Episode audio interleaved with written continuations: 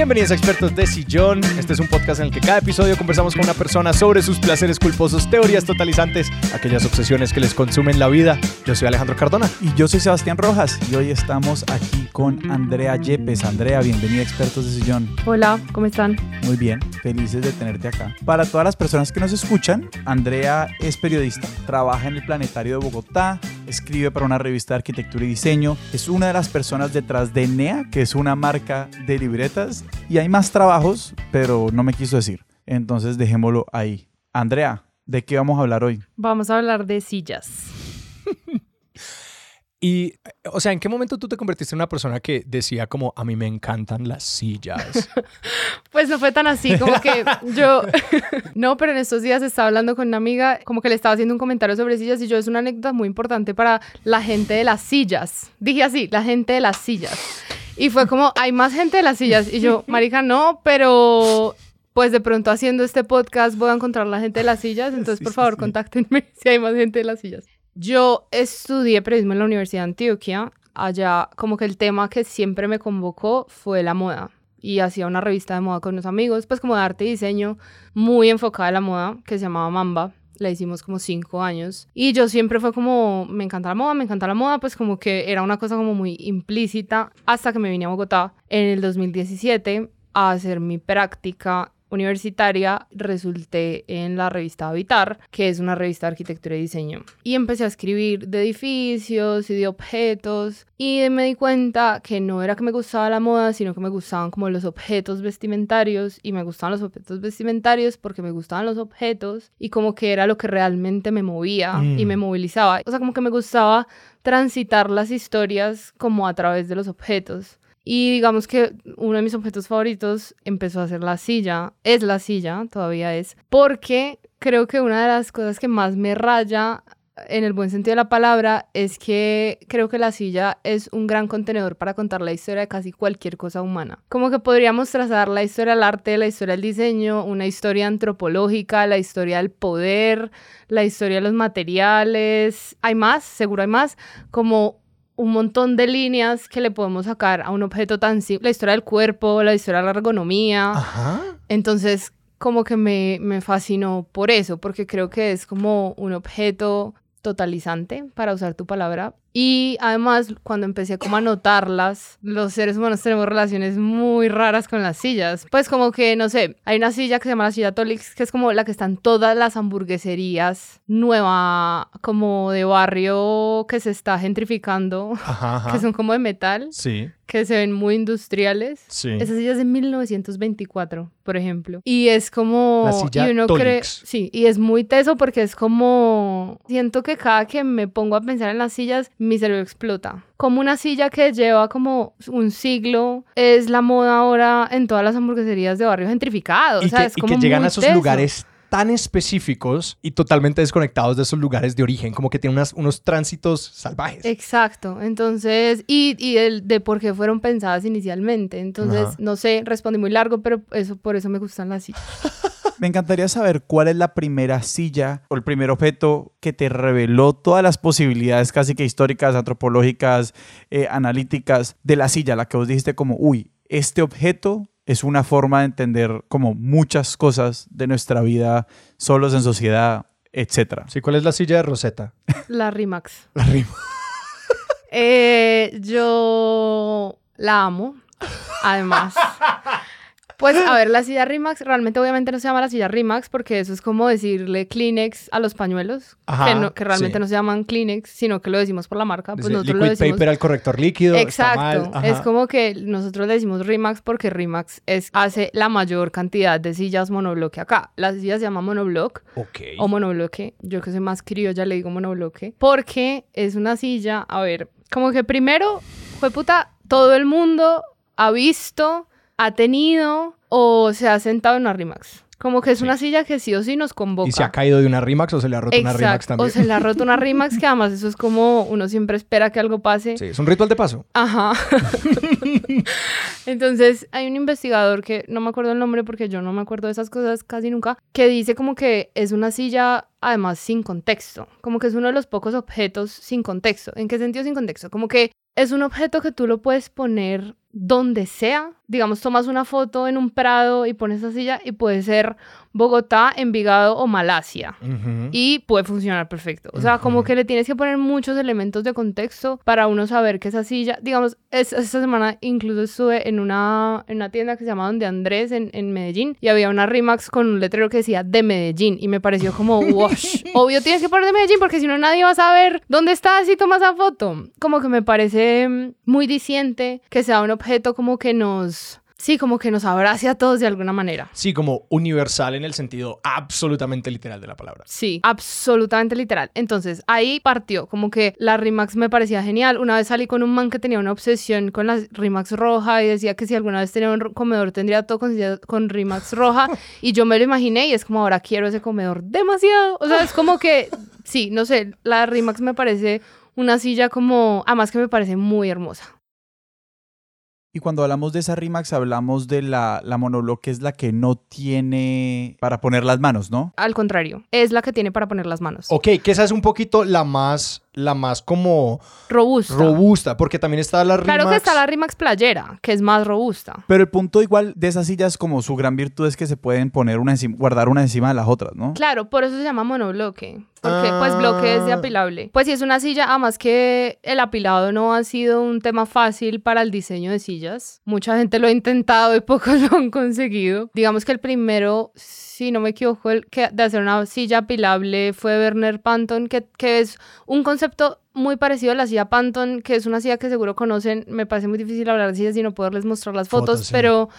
Que es una silla como curva, que es muy de los años 60. Realmente fue diseñada en el 59 y en producción como en los 70, pero es muy la estética de los 60. Ujú. Y él fue el primero que logró hacer una silla de un solo material por un proceso de inyección y que fuera apilable. Y que ese material, pues, es plástico. Eh, sí, es prolipo... pa- Prolipopizarlo. eh, algo así.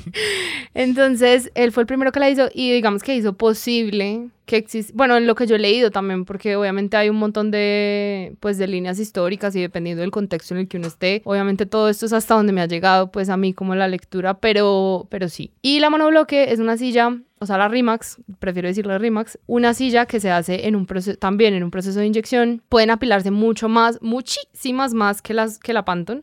Es una silla que se ha convertido en la silla del pueblo del planeta Tierra Sí. porque es muy económica de hacer. Dura 70 segundos hacer una silla. Uf, y dura 70 mil años la silla. Y dura un Dependiendo del montón, trato que reciba, por Dependiendo supuesto. de la nalga. Y que precisamente por lo, por lo que decías del contexto, pues esas son las sillas que es como que, no, pues eh, mi, mi abuelo tenía un teatro comunitario, pero eso se acabó, entonces ahora estos se van a ir a mi restaurante. Y es como, y pues las sillas Rimax tienen ese ciclo de vida absolutamente sin fin, en el que luego se vuelven las, las sillas de un apartamento y luego las de X sitio y ta, ta, ta. Y, y claro, por esa recontextualización que es posible, no es como la silla bonita de la abuela, que es como, bueno, está divina, pero, pero pues esto no va en X casa o esto no va en X lugar. Claro, lo que importa es un poquito, el contexto lo da todo lo que no es la silla, no son, no, no son, no es una silla, no sé, es que creo que el único nombre de, silla que me sé es como la silla Barcelona. Como no es una silla que os pones en un lugar inmediatamente cambia como la naturaleza del espacio, Mm. sino que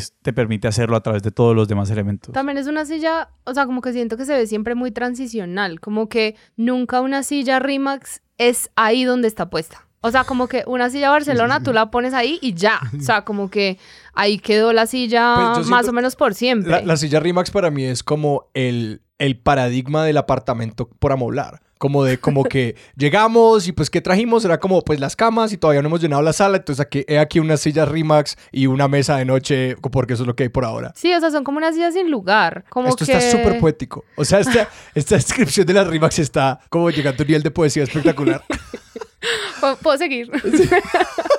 Como que no tienen lugar, ellas están allí para ti. Sí, porque siempre es como, no sé, afuera de una tienda. Entonces, realmente su lugar es adentro de la tienda o afuera de la tienda. Es como Ajá. que pasan la noche en un lugar, pero en el día están en un lugar. O, digamos, en los, en los salones de, pues en los... ¿cómo se Salones eso? comunales de los Eso, condominios, ajá. sí. Siempre hay sillas Rimax y siempre están apiladas como a un lado, pero realmente como que cobran vidas cuando se, pues se trin, se, se esparcen. Sí. Estoy pensando en esa canción de, de La Bella y la Bestia. ¿Y qué pasaría si solamente fueran sillas Rimax? Ah, como cuando los objetos animados del castillo le cantan a Bella, pero es un salón comunal. Bella está haciendo una quinceañera y estos son sillas Y Rimax. solo son sillas Rimax. Alejandro debería animar eso. Sí, yo ya estoy como, ja, ja, ja, ja, ja, necesito un minuto, necesito un momento, ya vuelvo. Entonces, no sé, creo que por eso es mi silla, o sea, como que la silla que me abre la cabeza, más que cada vez que la pienso me resulta otra cosa. En estos días encontré un Flickr que se llama como Those White Chairs o algo así.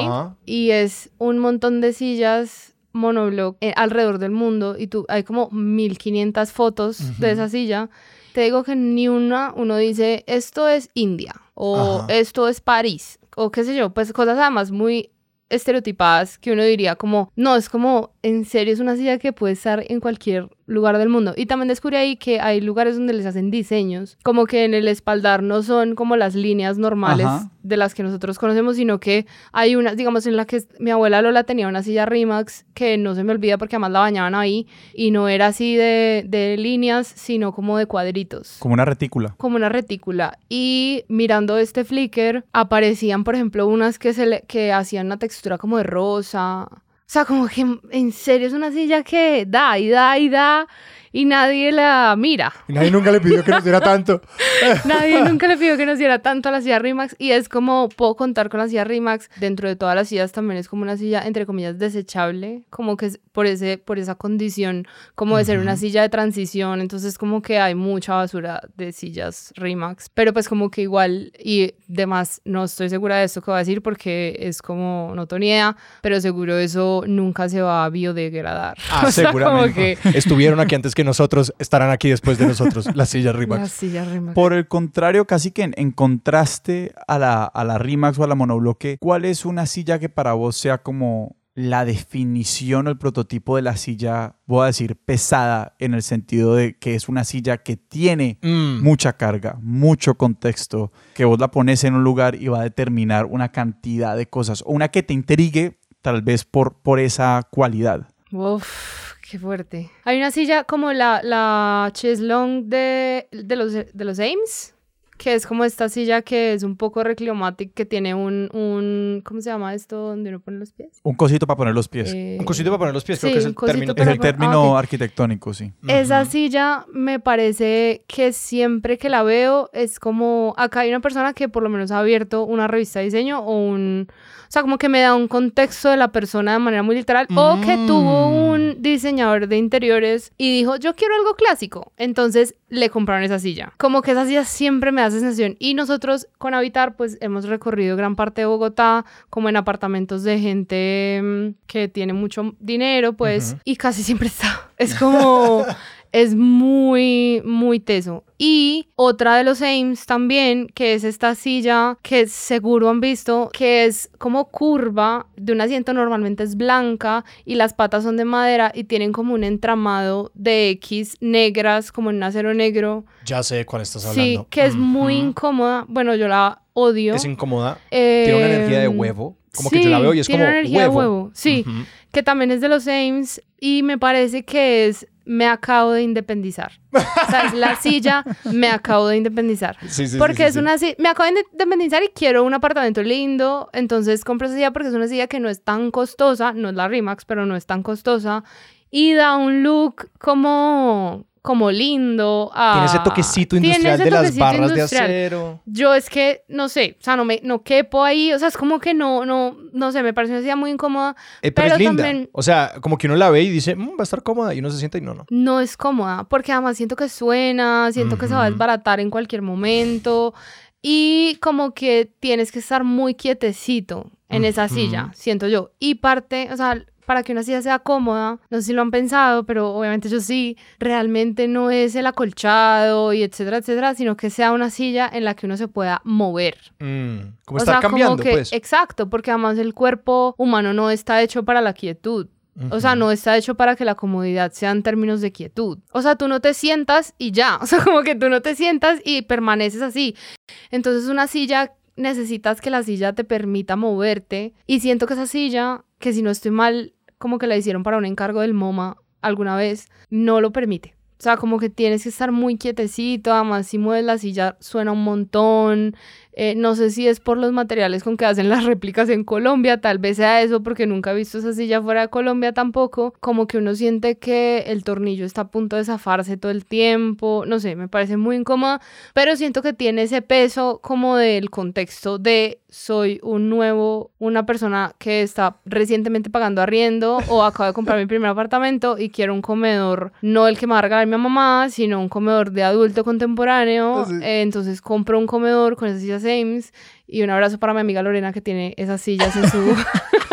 Sí, y un abrazo para todas las personas que la tienen en su casa y se sienten atacados en este momento. un abrazo también para todos Perdón. ustedes. ¿Quiénes son estos AIMS? Porque ahorita que los mencionaste, yo eso sí los escuché como en el mundo de las sillas, lo que, como escarbando en el baúl de la memoria. Sebastián, ¿tú eres gente de sillas? Yo soy, ah, no sé, no sé, no sé si... Hola, amigo. O sea, aquí como empe- empezando esta conversación me, eh, me he dado cuenta que tengo como, al menos me sé el nombre de más de una, como que me, volvió a la mente un- me volvieron a la mente un par. Pero ¿quiénes son estos AIMS? Como yo no veo películas, estoy tratando de como generar un nombre de, de, de una Los franquicia. hermanos rusos de las sillas. No, realmente son esposos, pues hicieron como mucho mobiliario, también como arquitectura. Yo no me sé pues como la, bibliogra- la biografía de ellos, pero digamos su aporte mm, al mobiliario fue también muy teso como por la exploración que hicieron con los materiales y la combinación de materiales. Digamos en esta silla que es de estas dos piezas que les hablé al principio, tiene como cuero, tiene madera, tiene relleno, tiene acero, tiene un montón de cosas y también la silla EMS, como que la forma en la que mezclaban los materiales era muy potente y lograron hacer sillas, nea, que no sé en qué año las hicieron, pero las seguimos usando hoy, siguen haciendo réplicas. Bueno, porque además las sillas es como el paraíso de la réplica. ¿No existe el copyright en las sillas? Yo no sé si existe, pero por ejemplo, es que el mobiliario es difícil de rastrear. Por ejemplo, hay una marca danesa que yo amo, es mi marca de diseño favorita actual que se llama Hey Design o iDesign, no sé cómo se pronunciará eso en si uno está en Copenhague. y ellos diseñaron una mesa de centro espectacular, como en acero, con unos colores, no se los sé describir, uy, demasiado difícil hablar de muebles y mostrar imágenes. Y yo tengo esa silla, por, esa mesa, perdón, porque la sacó tu Go. y es la misma, o sea, es exactamente la misma. El mismo proceso de armado, porque yo lo busqué. O sea, como que es exactamente lo mismo. Y estoy segura que, seguro que ellos no compraron. Segura, porque No, dudo lo- de mi lo- género. Yo sospecho que el tema con esas patentes es que pues tú haces una alteración y ya.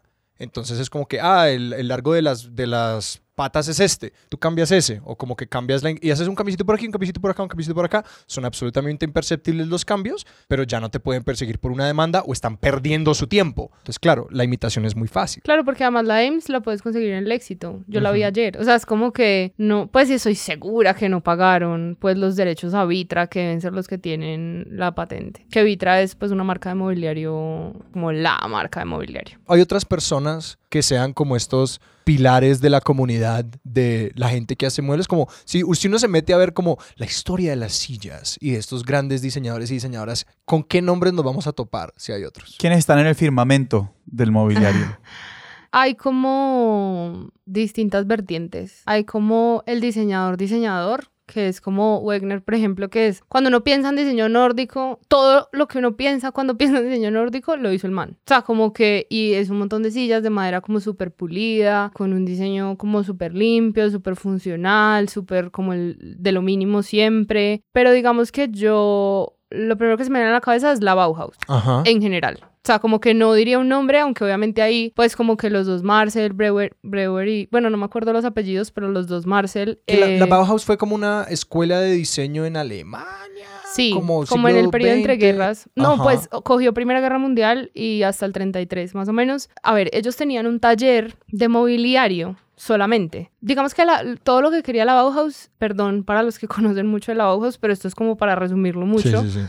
pero es como hacer diseños muy funcionales que se pudieran hacer masivamente y como con una depuración en las formas y una experimentación con los materiales. Y Walter Gru- Gropius, que fue el fundador de la Bauhaus, hacía mobiliario antes de la guerra, eh, asumió las riendas del taller de mobiliario, que fue el taller más prolífico de la Bauhaus en términos de patentes, o sea, pues en términos de diseño, todos los diseños que sacaron fue como que impresionante. También que fue el único como que nunca reportó como no tenemos plata, no, o sea, como que era, le metían pues a, a ese taller. Y producía, pues. y producía. Y ahí se hicieron, digamos, la Barcelona, pues es de la Bauhaus, porque es de Miss Van der Rohe, que es uno de los diseñadores de la un arquitecto diseñador de la Bauhaus. Entonces, como que siento que para hablar de diseño de sillas, si no hablas de la Bauhaus, es como, no. O sea, la silla Barcelona, la Cantiveler, la Basili, o sea, como que sillas que son así muy, muy, muy importantes todas son de la Bauhaus. Y ellos tienen una cosa adicional y es como la experimentación que hicieron con materiales. Por ejemplo, los tubos de acero doblados, cromados, ellos le metieron full a eso, entonces sacaron muchas sillas como con este material, también con madera cromada, eh, con madera, ay,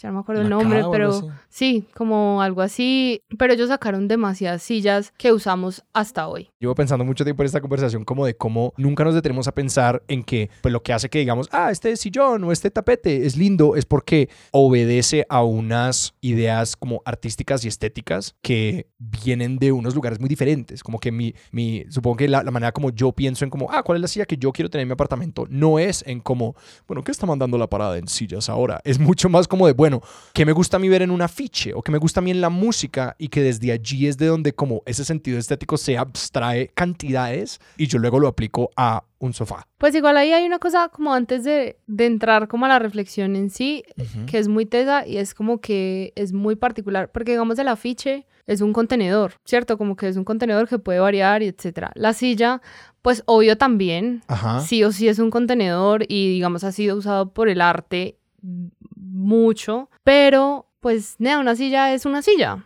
O sea, como que una silla es un objeto muy acabado. Es como el clip. O sea, uno no puede hacerle mejoras al clip. Es como que ya, el clip es lo que es. Y siento que la silla es igual. Es como un objeto que ya está muy pensado. O sea, como que es muy antropomórfico además. Entonces tiene como brazos, espaldar. eh, Sabemos más o menos cuál es la altura del, del asiento y del espaldar. Como que hay cosas que Exacto. no van a cambiar mucho. Exacto, entonces como que a mí una de las cosas que más me maravillan de las sillas es como, ¿por qué putas todo el mundo quiere su silla? O sea, quiere ponerle su nombre a una silla. O sea, todos los diseñadores, quiero decir, Claro. como que, o, o, pues, o cualquier marca de mobiliario y lo que sea, es como que hay que hacer una silla. Y es como, hay un montón de sillas. O sea, es que no sé, por ejemplo, el que les estaba diciendo nórdico hizo como mil diseños de sillas, como 500 salieron al mercado.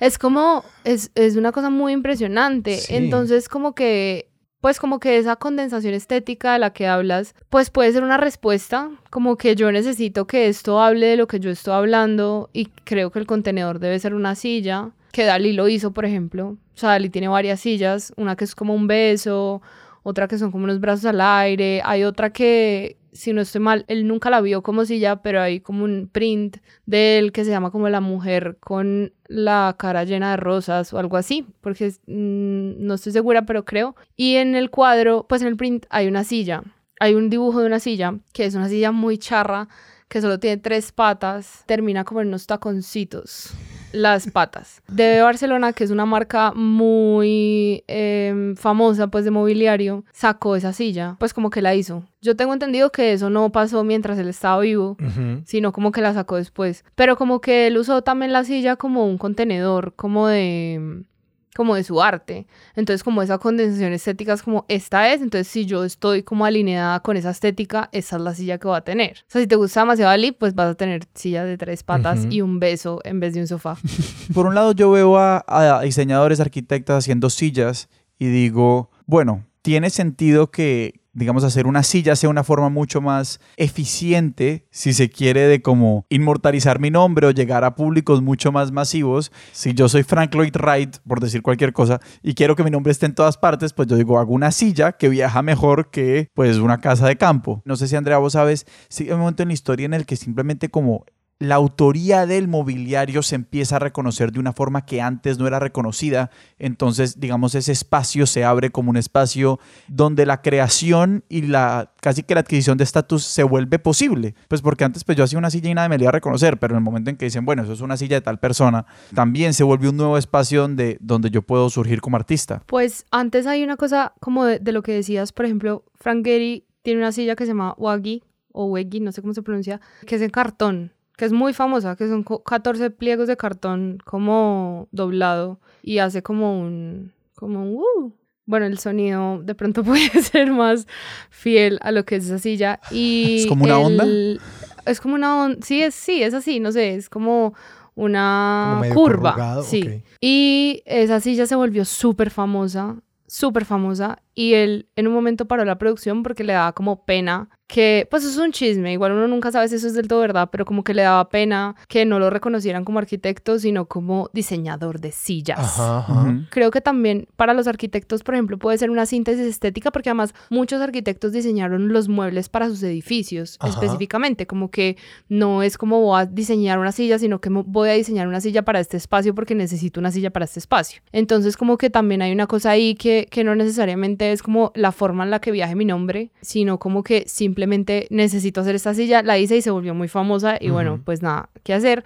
Obviamente no creo que todos hayan sido como Gary que le daba pena, pero pues eh, sí. Y de lo otro, la verdad, no sé, o sea, como que no sé, no tengo en la cabeza como esta silla la diseñó este man y es la primera que tengo rastreada por, de pronto la Tonet es una de las primeras sillas como que uno sabe más o menos de dónde salió, pero yo sí creo que tiene mucho que ver como con el siglo pasado y, ese afán de firmar sobre lo que se hacía. A mí no me parece descabellado pensar de que si había un artesano que le hizo una como el juego de muebles a un mercader y luego un cortesano se entera y le comisiona el juego de muebles para el palacio a el otro. O sea, como que esto tiene que tener una, un linaje muy largo, pero creo que es como con la producción masiva que se hace posible que un diseño trascienda la elaboración por el artesano y pues ya se vuelva como es el diseño que cobra vida propia y se patenta, entonces sí tiene todo el sentido que sea pues del siglo pasado con la revolución industrial, la producción masiva de estas cosas, pero de que seguramente hay historias de como quién fue el, el carpintero vienés al que llamaron para irse hasta Praga para construir el palacio de verano de yo no sé quién. Sí, total, pero sí creo que tiene mucho que ver con lo que dice Alejandro, como que en el momento en el que una artesanía, o sea, en el momento en el que la única forma de conseguir una cosa es a través de un artesano, pues de un carpintero, de etcétera, es como, bueno, esto tiene que llevar mi nombre porque yo fui el que hice esto, así otros se encarguen de la producción, que pues es cuando empieza además el concepto de la producción Claro. que es muy distinto. Entonces, sí, pues creo que pues es un chispazo, no sé si es verdad, pero creo que, que sí sería como una cosa del siglo pasado, como empezar a, a firmar el mobiliario. Yo te quiero preguntar por la ergonomía. Es que me, me pareció como tan interesante cómo pensar en qué hace una buena silla para pensar, para sentarnos, como hablábamos de la silla, la silla huevo, le voy a decir yo de ahora en adelante, de cómo pues eso nos dice algo sobre de cómo nos, nos queremos sentar por naturaleza, de que claro, pues estar quietos es la muerte porque genera literalmente coágulos, como de que cuando hay un paciente encamado es como muévanlo, muévanlo, ¿no? ¿Qué hace una silla buena para sentarse? Y no sé, como que has aprendido del cuerpo o que te han contado las sillas sobre, sobre el cuerpo y de cómo queremos estar. Creo que, digamos, como que lo, lo que he explorado como en ese tema es, primero, las ruedas. O sea, como que normalmente las sillas que consideramos ergonómicas o que usamos para el trabajo y tienen como un poco más de ergonomía. Tienen ruedas, lo que es una cosa que a mí me conflictúa un montón porque no la entiendo del todo. Hay un chisme también de las personas de las sillas que, que es que Darwin, pues Charles Darwin fue el primero en ponerle ruedas a una silla para poder ver como de manera más ágil los especímenes. Entonces eso es como una cosa que me ha llamado la atención, como que porque el cuerpo senta, o sea, como el cuerpo sentado se mueve y eso nos procura como comodidad. Ajá. Eso me parece raro. Como que yo no soy la persona que me mueve en la silla. Siento que igual las ruedas me dan como más libertad, que era lo que hablábamos ahora. Como que me parece que una de las condiciones primarias de la comodidad y de la ergonomía es que uno se pueda mover en la silla. Lo que Claro. pasa es que moverse con ruedas es un movimiento diferente, pues. Eh, porque mover es como lo que estás haciendo tú, como acomodarte de maneras diferentes Sí. en la silla. Y realmente no ha sido la silla que más he estudiado, pues como la silla para el trabajo, que es como la silla que uno considera ergonómica. Pues que es un tema porque ahorita estamos sentados por Todo encima de ahí. cuatro o cinco horas al día en esa silla. Entonces, claro, todo el mundo de pronto tiene gran interés Total. por dónde está sentado. En estos días Felipe Torres, que es un amigo con el que hablo de sillas, tal vez él sea mi única persona de sillas, me mandó como una silla, como que, uy, estaba en una empresa grande y habían unas sillas que, lo- que eran tan cómodas que luego las buscó, que eran de Herman Miller, que es una marca súper famosa de mobiliario de toda la vida. Las Aeon. Ajá, y que vale como 1.500 dólares. Uf, Ajá. ¿qué? Pero él se sentó en eso y me dijo como, uy, nea, o sea, sí, obvio sí. Ajá, Es ajá. como empecé, o sea, abrí un bolsillo en Neki. Es como, Pues como que eh, ese tema de la ergonomía me parece muy teso, pero la- el único pensamiento que he tenido como alrededor de eso es que nos ha costado mucho o les ha costado mucho a los diseñadores encontrar la belleza en la ergonomía. O sea, como que las sillas de escritorio son feas, Con ganas. son feas. Es como que por más yo a la mía le pongo un cojín, un trapito, un, o sea, como un montón de cosas, es como la cosa más fea que hay en mi casa. Es tenaz. Y las Aeon se han hecho, digamos, bonitas a punta de simplemente aparecer en muchos espacios, si se quiere, con estatus, ¿no? Sí, pero realmente es fea. O sea, como que Es si fea, uno mira, sí. Pues si uno la, la desbarata y mira su diseño, no, o sea, es igual a la que uno compra en el home center. Es como que, pues, tiene obviamente una estilizada y realmente dicen, yo nunca me he sentado en una porque no, pues no tengo ese acceso. Eh, pero, pero dicen que en serio se siente como sentarse en una nube. O sea, como que es maravilloso. ¡Wow! Yo no tengo esa conciencia, pero ahorita que venía para acá en el taxi, como que me vino un pensamiento y es que realmente yo nunca había pensado tanto en la silla en la que yo trabajo, lo cual es muy particular, pues porque casi siempre que leo sobre sillas estoy sentada en esa silla. Igual cuando tú te sientas, lo que estás haciendo es como quitarle un poco de peso a los pies, descargando el peso sobre la cadera y tener algo que hacer con las manos, pero igual tener un lugar donde reposarlas y encontrar como ese, ese descanso por alguna manera, pero manteniendo como la verticalidad del cuerpo. Entonces, como que la- lo, lo que hace pues esta silla es que tú puedas mantener esa verticalidad por mucho tiempo, pero realmente no, pues como que no he buscado demasiado sobre, sobre cómo las hacen y por qué las hacen de esa manera, que las Y hacen. yo solo quiero meter la cucharada con que como que el cuerpo humano está metido en una paradoja porque pues, en nuestra historia evolutiva nosotros nos erguimos muy tarde, pues nuestras rodillas y nuestras caderas y nuestra espalda baja está en un lío enorme porque pues nuestros, nuestros antecesores evolutivos como en los simios y orangutanes y todo esto no caminan en dos patas la gran mayoría del tiempo y su peso está como distribuido mucho más en cuatro, pero que estar parados es un problema y también estar sentados es un problema. De que como que no hay una, no hay una respuesta clara porque tú por donde le pongas peso al cuerpo humano es un lío porque no está bien balanceado. Entonces hay que ser como súper conscientes de cómo nos sentamos y de como de qué músculos trabajamos y cuándo y todo eso. Y últimamente estaba haciendo como yoga y estoy intentando como ser súper consciente con eso porque sí es una fuente de problemas como constante.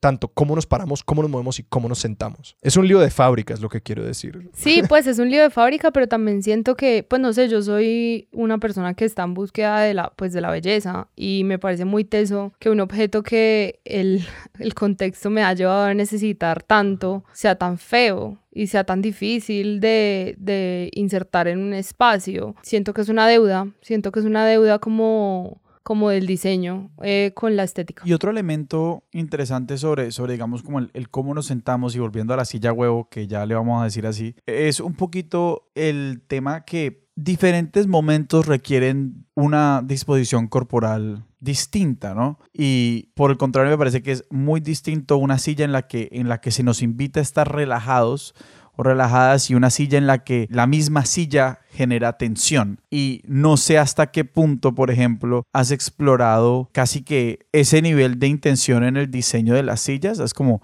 hay sillas que están hechas para que uno esté tenso, porque es una situación que demanda que uno esté, si se quiere, en alerta. Y me imagino, de hecho, cuando piden una silla de comedor, digamos, cómoda, por decirlo así, es una silla que está hecha para también poner a la gente en una posición en la que están pendientes de qué cubierto van a usar y cómo se van a sentar y cómo van a hablar. ¿Sí me entendés? Es una silla que al ponerte incómodo, digamos, te obliga a poner atención a una cantidad de cosas de cómo te estás presentando ante el mundo, mientras que una silla que te dice como que no, usted se puede tirar aquí y está relajado. Me hiciste pensar en la silla escolar, como aquella extraña quimera entre la silla y la mesa, como que esta Sí. silla trae mesa, porque es una que tiene toda la invitación a como, usted aquí no puede dormir, como intentar dormir, me estoy acordando de intentar dormir en, una silla, en el pupitre, y es como lo peor. Sí, pues, o sea, hay una silla en particular que me ha llevado mucho a pensar eso y es la silla de la barra. O sea, la silla de barra de tanto barra de bar como barra de desayuno. O sea, Uf, como barra de... tenaz. Son sillas que suelen ser incómodas. Mi cuerpo además está cero hecho para esas sillas. Entonces como que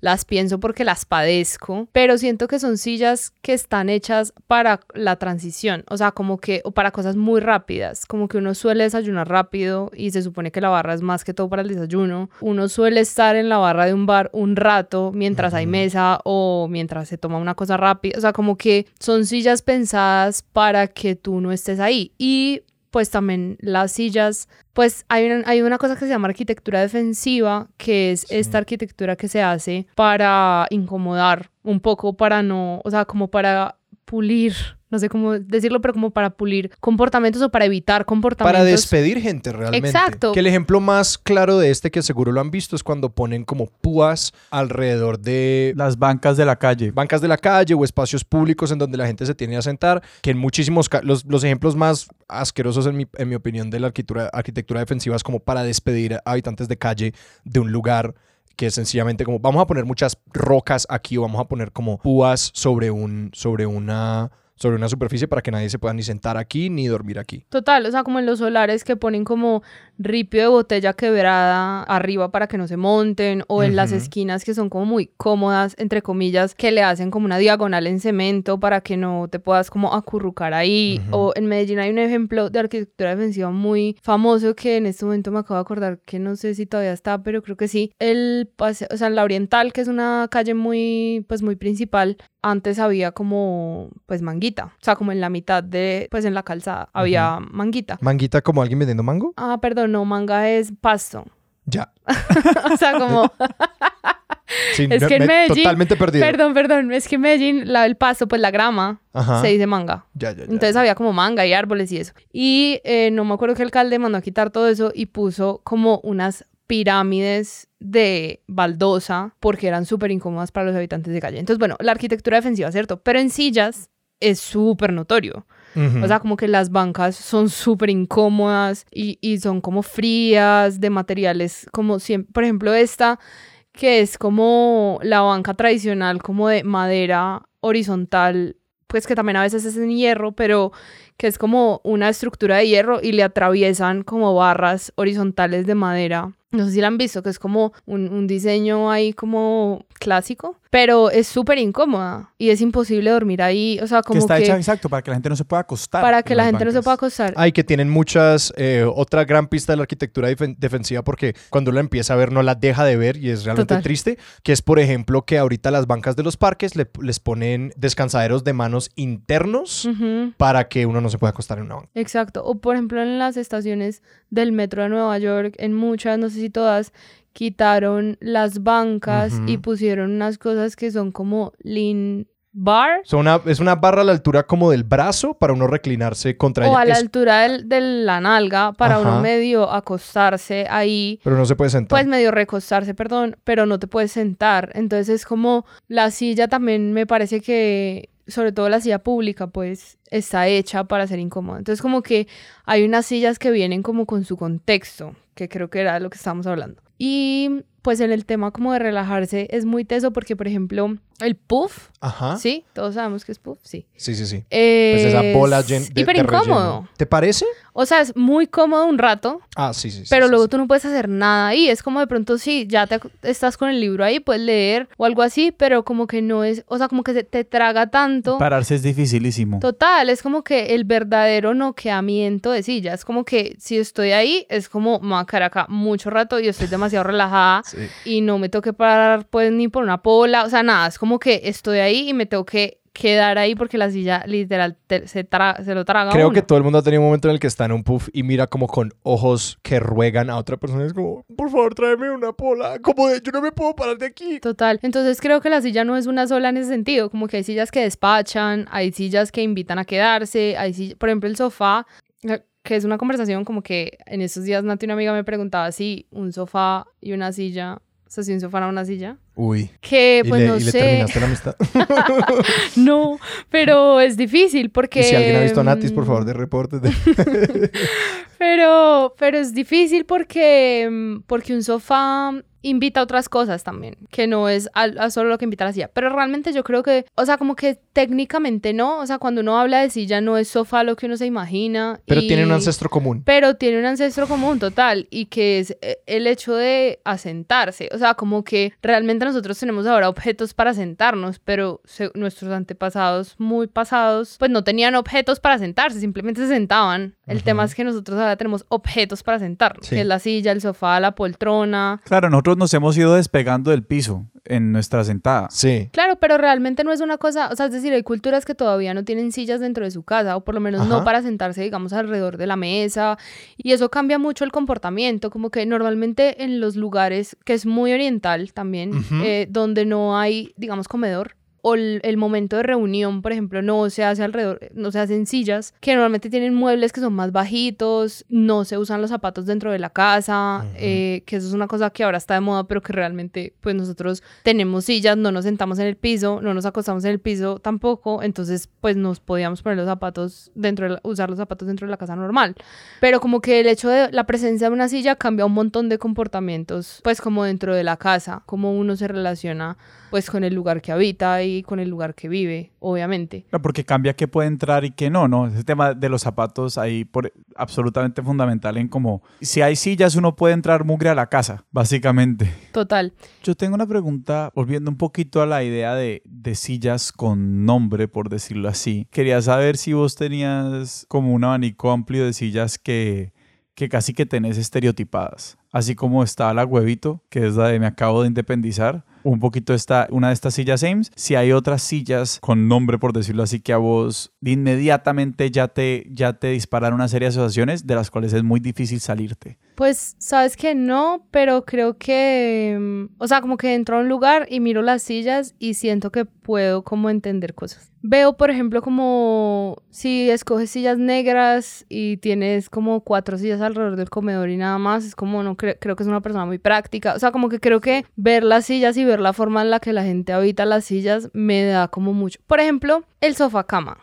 que no es una silla per se, pero pues es- sí, es un asiento, pues está pensado como un asiento, pero siento que la persona que escoge un sofá sobre un sofá cama no quiere que nadie se quede en la casa. O sea, como que creo que las sillas, más que yo tener como, o sea, no sé, no, no tengo la, no son las casas de Howards, pero como que sí, sí siento que las sillas que uno escoge, sobre todo cuando las escoge, porque pues muchos Claro. tienen el comedor de la abuelita, entonces es como, tengo el comedor de la abuelita.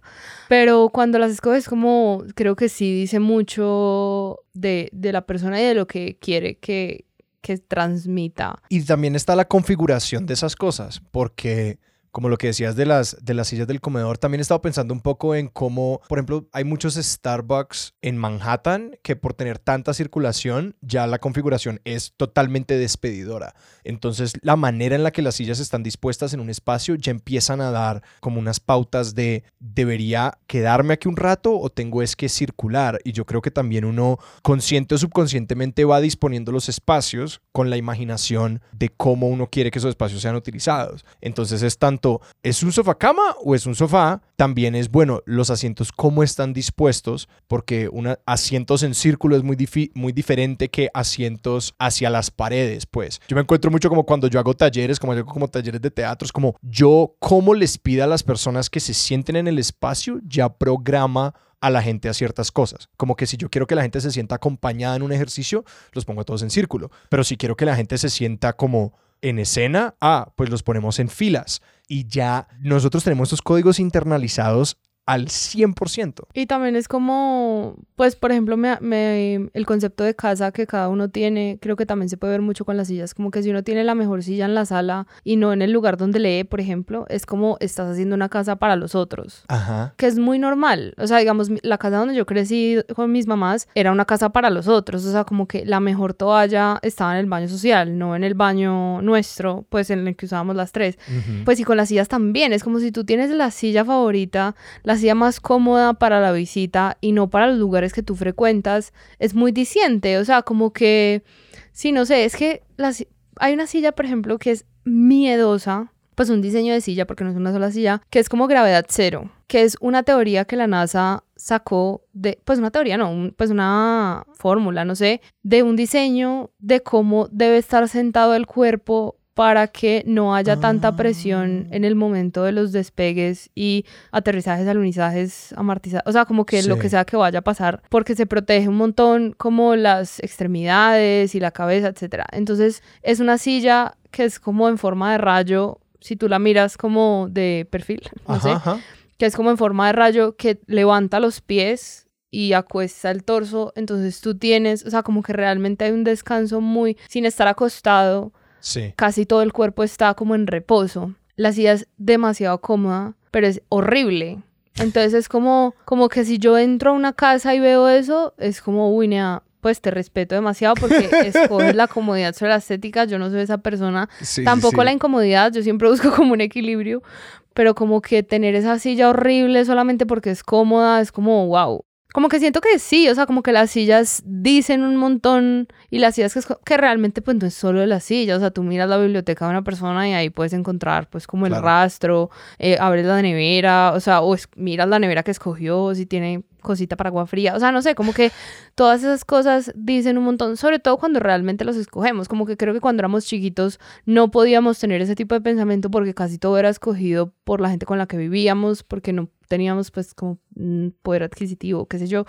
Mientras que ahora, digamos, si uno ya vive solo o pues o los amigos de uno y eso uno ya sí puede ver como un montón de decisiones que se van tomando y pues se puede ver en las sillas. Me quedaba una pregunta sobre las sillas que de cierta forma se vuelven famosas. Y no sé si se vuelven famosas porque son fáciles de copiar, o sea, sí, sí, porque son sillas que por sus procesos industriales simplemente permiten la, la- la reproducción masiva. Y entonces sí, si las sillas famosas simplemente son innovaciones materiales o son, mejor dicho, quisiera andar un poquito más dentro del universo de las sillas famosas porque quiero como tratar de destilar qué tanto es materiales, qué tanto es como su habilidad para ser producidas masivamente, qué tanto es simplemente como diseño excéntrico, antiergonómico. Lo que pasa es que depende de que hablemos por famosa. Digamos la Tonet, que es una silla muy famosa que uno encuentra en muchas partes, googleenla porque no, o sea, me parece muy difícil, pues tiene como fibra natural y bueno, eh, se volvió muy masiva porque en un metro cuadrado lograron meter 36 sillas para poder llevarlas a muchos lugares del mundo.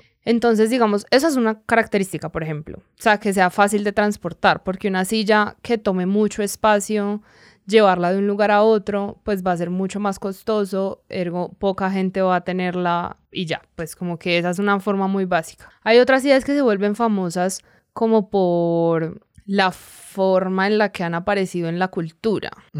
Hay una silla que se llama la Peacock Chair, ¿Como de que pavo real? sí, Ajá. que es en mimbre, que no sé, hay un, hay un, a ver, es una silla que se empezó a hacer como en 1800 o algo así. Hay una imagen como en 1804 o 1900, creo que 1804 de una mujer en las Filipinas en una cárcel que era donde la hacían y es como el primer registro que hay, pero esa silla está en un montón de álbumes de música, o sea, como de LPs y pues sí, como de covers de música. Y entonces empezaron como a rastrear, hay un montón de retratos con esa silla, entonces es como de dónde, o sea, hasta Charles Darwin tiene un retrato con esa silla, Darwin y las sillas.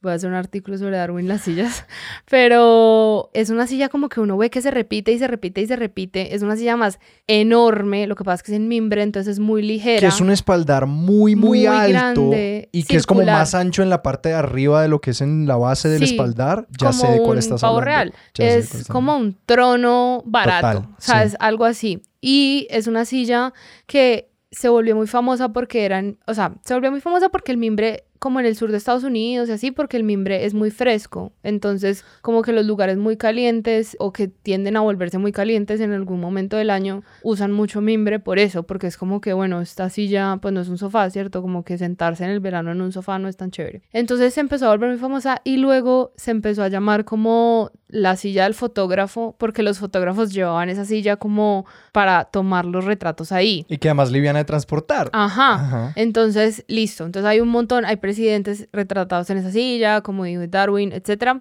Y luego se empezó a ver mucho también en álbumes de artistas afro. El, lo que pasa es que Newton, el de Black Panthers, eh, se tomó alguna vez un retrato que además es súper famoso en esa silla, pero como que es esa imagen como con la que uno se queda del movimiento y es muy teso porque incluso cuando él, o sea, cuando habían reuniones como de los Black Panthers y él no estaba, ponían esa silla como un, como un, como una presencia. Ajá. Y es la Peacock Chair. Entonces hay un montón de álbumes de artistas afro luego usando esa silla. Y es muy tesa por eso, porque es como que se ve y se ve y se ve y tiene como un montón de connotaciones culturales, un montón de personajes que han aparecido ahí, que se ha convertido como en una silla de cierta vertiente de la cultura pop y también de la cultura afro y es otra forma de volver famosa una silla.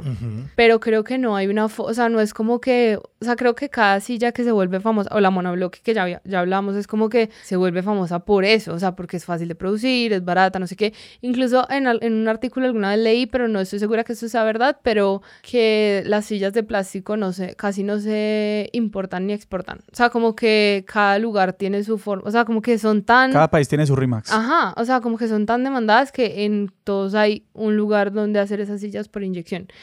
Entonces, creo que sí, como que hay diferentes formas de volver una silla famosa. Creo que no es solamente como una. O la silla Barcelona, que es como que se volvió un icono del diseño, era el centro como de este. Pues eh, esa silla la hizo Miss Van der Rohe para, para el pabellón de Alemania en la Exposición Internacional de Barcelona. Entonces se sentó ahí el rey y es como, pues como que empezó a ser famosa por eso. Y tiene una producción que no es tan compleja, que esa es otra forma de, pues, de hacer que una silla eh, como que llegue a muchas partes, porque si es una cosa muy difícil de hacer, pues obviamente va a ser, no sé, digamos, piensen en esta silla que no, creo que es de Hernio, pero no me acuerdo, que es este globo, que es, esa es la real silla huevo, que es este globo blanco que adentro es rojo. Que uno es casi como que los está metido en un huevo. Sí, que es como una película Sí, de Kubrick o algo así. Sí, algo así. Aparece en Odisea en el espacio, creo. Ajá. Y esta silla es como, pues es famosa visualmente, pero no es famosa. No está en ningún lado. Pues sí, Uno no nunca está la ha visto. lado. si Yo no esperaba entrar a la casa de. Alejandro y encontrar esa silla, pero me decepcionó. Todavía no has visto Eh, toda la cosa.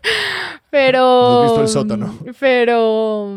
Pues sí, como que siento que también es como que vamos a llamar famoso. Si es, una, si es visualmente famoso, si es famoso porque mucha gente la puede tener. Yo tenía una pregunta por las sillas que se producen ahora, no desde la producción masiva. Porque me parece como una, una cosa interesante que como que tiene un lugar, por ejemplo, es decir, como que por acá cerca de mi apartamento hay muchos como eh, anticuarios de muebles, como muchos lugares de reventa de muebles viejos, algunos restaurados, algunos como, como llegan, y también hay muchas como carpinterías donde producen estas sillas. Es un estilo diferente, es un estilo que como que aún anda por ahí. No sé si has observado de la misma manera como eh, estas otras sillas de madera que, que como que aún se producen, pero en un nivel como más artesanal y más, y más local. No sé si esas sillas como que aún están encontrando un espacio en estas, pues sí, en estas como corrientes de cómo eh, moblamos estos espacios interiores. Pues igual creo que es como la forma más tradicional de adquirir una silla, como ir a una carpintería y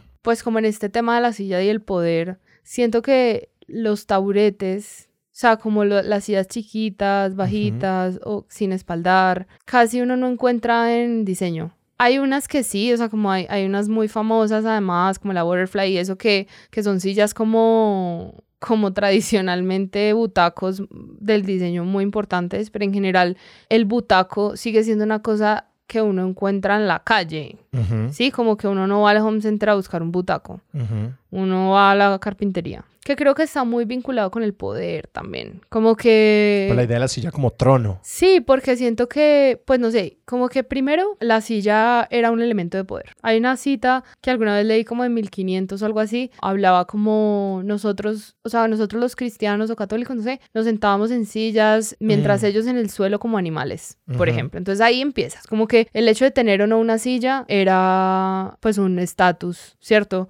Es una marca Em, civilizante, pues. Sí, digamos la silla curul, que es una silla muy importante que es de la República Romana, que lo, lo tenían como los parlamentarios, no sé si se decían parlamentarios, pero que es una silla plegable, una de las primeras sillas plegables y era sin espaldar incluso ni nada, pero era la silla del poder. O sea, que incluso era plegable porque se la llevaban con ellos a donde fuera que fueran. A medida que vamos avanzando, ahí pues dice más o menos, hay un libro de GG, pues de esta editorial GG, que dice que fue en el siglo XVI que se empezó como a democratizar, por decirlo de alguna manera, la silla, pero que antes era en serio una cosa del poder. Y siento que en esa evolución como que aparece también el trono, las cabeceras de las sillas en las mesas en las que se cena, que el patriarca es quien está en la silla más grande y en, y en, un, en un costado. Y en ese sentido, el butaco aparece como esa silla depurada de- y que usaba generalmente la clase baja. Y es muy diciente y muy particular que obviamente sí hay butacos muy importantes en el diseño y que son costosos y tal, pero en general si uno necesita un butaco, tiene que irse a la calle. Ujú. O sea, tiene que irse a las carpinterías del barrio, tienes que, o sea, como que, como que sigue siendo mm, como un objeto relegado. Y agregaré, porque me lo hiciste recordar, hay un libro de Bill Bryson que se llama At Home, en casa, en el que él menciona pues el origen de esa palabra de mobiliario era porque los reyes se llevaban sus muebles a donde fueran y se iban moviendo como por los distintos eh, castillos de su reino y el mobiliario era eso, era literal, porque nosotros ahora pensamos de hecho como el mobiliario como aquello que se queda en la casa, como de que es inmóvil, pero no, está el inmueble y el mobiliario y todo lo que tenían se lo llevaban, lo llevaban con ellos. Sí, total, porque además, pues como que yo me mudé hace poco em, de Bogotá a Envigado, me pasé a un lugar más grande y tengo más muebles, obviamente, porque necesito llenar más espacio. Y yo sentí mucho peso. O sea, como que sentí mucho peso de tener más sillas y tener más mesas y tener una cama adicional. O sea, como sentí como una cosa toda pesada, pero como que hay que recordar que eso es lo que puede cambiar. O sea, lo que puede, lo que puede como, cierto, como que no deberíamos sentir peso con los muebles que tenemos, sino que debería ser una cosa como móvil. No sé cómo hacer la pregunta que usualmente hacemos de cierre, porque es, pues si alguien quiere pensar más en este tema o pensar más en sillas o en las sillas que, que les rodean en el día a día, ¿a dónde los podemos apuntar? O sea, ¿cuál sería el llamado a la acción que le harías a alguien escuchando esta conversación? Pues hay un libro que es de Taschen, que lo hicieron los Perry, que son pues una, una pareja de, de investigadores, pues dos investigadores con el mismo apellido, que se llama Mil Sillas. Ujú. Y pues tiene mil sillas. O sea, obviamente está pensado como para coleccionistas y eso, pero también es un libro que uno, así no lo lea, como que lo va ojeando y es como, uy, nea, a lo bien tenemos demasiadas sillas. Pues yo en el transcurso de esta conversación me he sorprendido de la facilidad con la que, incluso solamente describiendo las cosas, como que cuando hablabas de la silla huevo cubriquesca, yo era como que sé de cuál me estás hablando, o de que eventualmente logré en mi cabeza ubicar la de la, la de la hamburguesería, como que de que estas cosas sí las reconocemos, sí tenemos asociaciones con ellas, aunque las invisibil- invisibilizamos tanto en nuestra propia mente en el día a día porque las damos por hecho. Y pues no sé, hay también, digamos, este flicker del que hablé, que es dos white, creo que es dos white, white chairs, pero no estoy Ajá. segura, pero pues se los paso. Y los ponemos en las notas del episodio, sí. Em, Sí, eh, hay un par de artículos que también puedo como, como pasarlos ahí. Eh, y hay dos videos sobre la Peacock Share y la Monoblog que los pueden encontrar. Creo que son de Vox, uno de, Voi- de Vox y uno de Noisy. No me acuerdo bien, pero como de esos que hacen videos como explicando cosas rápidas y, y cuentan la historia como muy, muy sucintamente. Andrea, muchísimas gracias. Muchísimas gracias, Andrea. Gracias a ustedes. Si la gente te quiere seguir a ti y a tus proyectos en redes, ¿a dónde los podemos apuntar? En Instagram, Andrea Yepes Cuartas y Nea Papel. Y en Twitter, Andrea YPC. Sebas, ¿a nosotros dónde nos pueden encontrar en redes? A nosotros nos encuentran en Twitter como arroba expertosillón, en Instagram como arroba expertosillón y nos pueden escribir a nuestro correo electrónico que es expertosillón arroba gmail.com. Y otra cosa que les queremos contar es que acabamos de abrir un Patreon. Expertos de Sillón se sostiene en parte gracias al apoyo de oyentes como ustedes. Si quieren apoyarnos pueden unirse a nuestro grupo de Patreons en patreon.com slash expertos de sillón. Expertos de Sillón es un proyecto de Sillón Estudios y es producido por Sara Trejos. Yo soy Sebastián Rojas. Yo soy Alejandro Cardona y esto fue Expertos de Sillón. Hasta la próxima.